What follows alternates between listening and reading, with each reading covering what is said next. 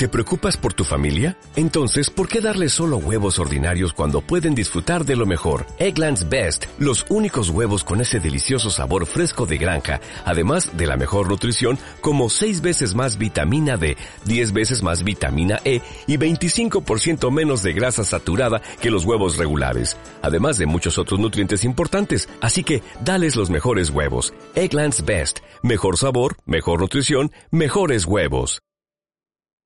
Amanecer en el abismo. 23 de mayo. Por Isaac Vidal. Mar golpeando el muro. Y te acercas y te vas.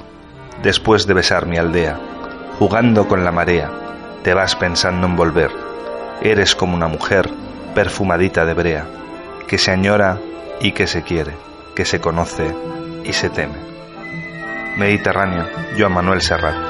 Entre los mensajes que me mandan todas las semanas los lectores de Amanecer en el Abismo, encontré uno que me llamó la atención especialmente.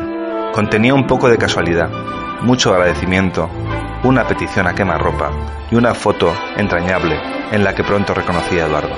Tamara, a quien no tengo el gusto de conocer, me escribe en su mensaje sobre el interés con el que sigue mis relatos y me agradece, en cierto modo, mi papel narrando lo que pasa aquí dentro. Sus palabras me hacen sentir un poco como un corresponsal de guerra en primera línea de batalla en la que su chico combate. Quizá porque mi niñez sigue jugando en tu playa. En el mensaje también me cuenta que le haría ilusión que su chico fuera protagonista de alguno de mis relatos. Tras leer el mensaje fui en busca de Eduardo, con quien tengo una buena relación. Él como muchos recursos aquí dentro, también lee mis relatos.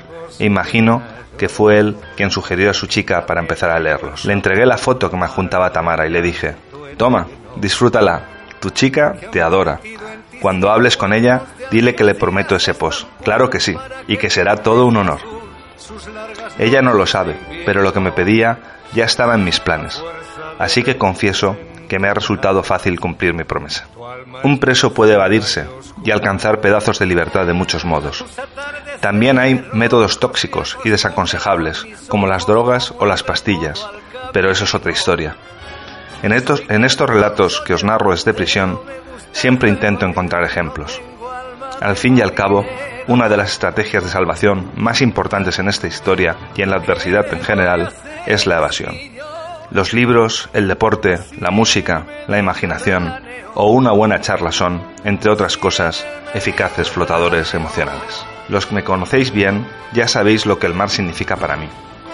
El mar me hechizó desde niño y siempre he buscado la forma de estar muy en contacto con él. Supongo que vivir toda la vida a tres minutos del Mediterráneo y que mi padre sea marino mercante habrá influido mucho. Siempre me han atraído los deportes acuáticos y desde joven los he practicado con devoción, y en concreto la pesca submarina, el windsurf, el wakeboard y la natación en aguas abiertas se han convertido en auténticas pasiones. Ocupan parte de mis recuerdos y mis anhelos en prisión y engrosan la lista de cosas que sueño con hacer cuando empiece a disfrutar los primeros permisos y sobre todo cuando la cárcel y yo hayamos terminado definitivamente con esta relación miserable.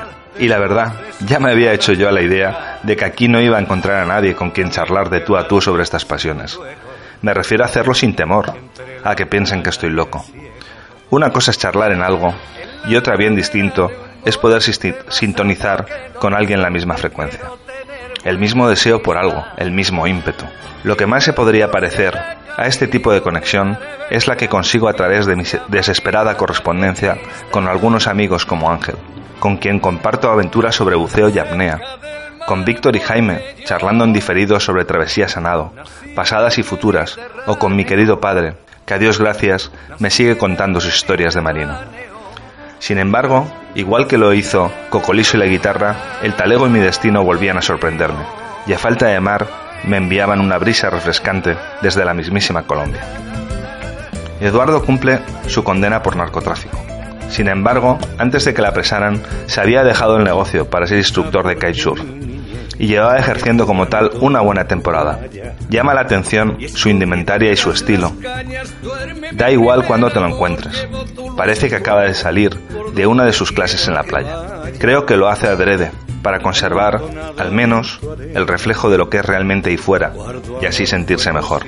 Creo que lo hace adrede, para conservar, al menos, el reflejo de lo que es realmente ahí fuera y así sentirse mejor. Llamadme iluso o flipado, pero a mí también me gusta conservar mi estilo, como si estuviera en libertad. Ya os conté lo importante que es estar a gusto con tu apariencia, sobre todo en la adversidad. Cuando le vi por primera vez lo tuve claro. Este tío le pega duro al mar. Si tuviéramos que crear un personaje para interpretar el papel de instructor de kitesurf en una película, diseñaríamos a Eduardo. Muy moreno, de mediana estatura y complexión ligeramente musculosa y estilizada. Muestra una sonrisa que luce blanca en esa piel tan morena. Cuando te habla con su voz tibia y serena y con sus ojos oscuros y pequeños, lo hace con un marcado acento colombiano. Y cuando se dirige a ti, te llama parce. Y termina muchas veces con un extraño, ¿me hago entender? Exactamente igual que si estuviera dando una de sus clases en la playa. Y como buen playero, siempre le encuentras al sol, con sus gafas de espejo, un libro a cuestas y unos auriculares un tanto sofisticados.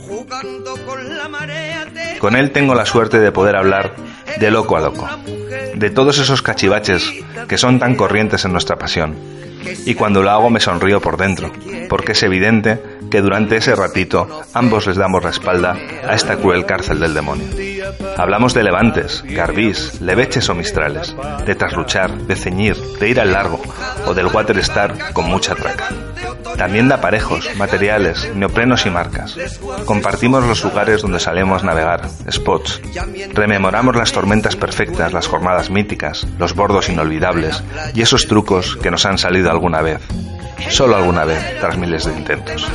Y nos ponemos de acuerdo en que la vida va de eso, de intentarlo, Supongo que, en este punto, vernos gesticular, haciendo el mono, debe resultar inquietante para nuestros ilustres compañeros. Esas charlas, amigos, consiguen que cada cosa de la que hablamos, aunque esté a años luz de aquí, casi cobre vida al nombrarla, y a veces de tanto evocarlas, hasta podemos oír las olas golpeando estos putos muros que nos rodean. Otra vez la actitud. Si te rodea la mierda, aferrarse con insistencia a cualquier recurso que te recuerde quién eres o quién quieres ser realmente se convierte en vital. No es fácil mantener a salvo la autoestima. Conseguirlo en la cárcel es todo un triunfo. No nos engañemos. Cuando estás jodido, las oportunidades de encontrarte contigo mismo escasean y tienden a esconderse. Así que, si te encuentras con una, por pequeña o ridícula que te parezca, aférrate. Eduardo y yo también compartimos la afición por la lectura y por la guitarra. Hablamos de los libros que leemos y comentamos nuestros hallazgos. También hay veces que un libro le atrapa y se puede pegar una semana sin hablar con nadie, paseándolo por todas partes sin apenas levantar la, vista de sus páginas. Es muy devoto. De hecho, lo conocí en la sala de guitarra tocando canciones para misa. Pero pronto descubrí que a él también le pone el rock. Así que cada vez estamos subiendo más la temperatura de su repertorio rock.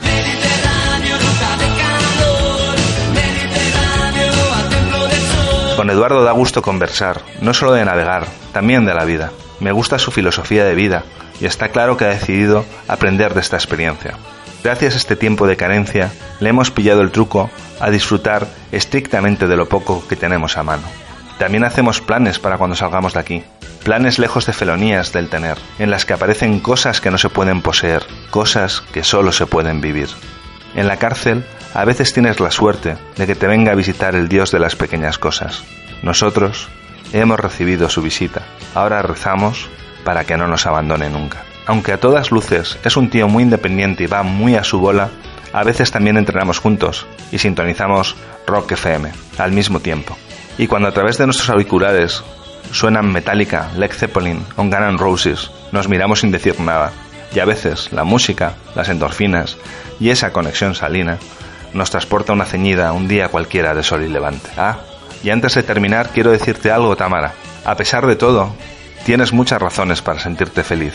Tu chico te ama con locura. No solo hablamos de navegar, de libros y de guitarra, también hablamos de vosotras nuestras chicas, y coincidimos en que sois el motor de esta aventura, y en que, si hay alguien valiente en esta historia, esa sois vosotras. Cerca del mar porque yo nací en el Mediterráneo, nací en el Mediterráneo, nací en el Mediterráneo. Él te llama mi huertana, y de verdad, Tamara, tendrías que ver cómo le brillan los ojos. Él te llama mi huertana, y de verdad, Tamara, tendrías que ver cómo le brillan los ojos cuando habla de ti. También compartimos vuestro sufrimiento y la certeza de que no hay nadie en el mundo más importante para nosotros que esas mujeres que nos aman y nos esperan ahí fuera. Cerca del mar porque yo nací en el Mediterráneo. Mantente animada, no pierdas la esperanza y no olvides que la felicidad está a la vuelta de la esquina y que el amor todo lo puede. Bueno, yo terminaría este post con un nos vemos en el azul, pero por lo que tengo entendido, te gusta más este. Nos vemos en el agua. ¿Te suena? Eduardo navegando en su último permiso con 20 nudos. Foto que me trajo para ponerme los dientes largos. Del 6 de mayo de 2019. Los Narejos.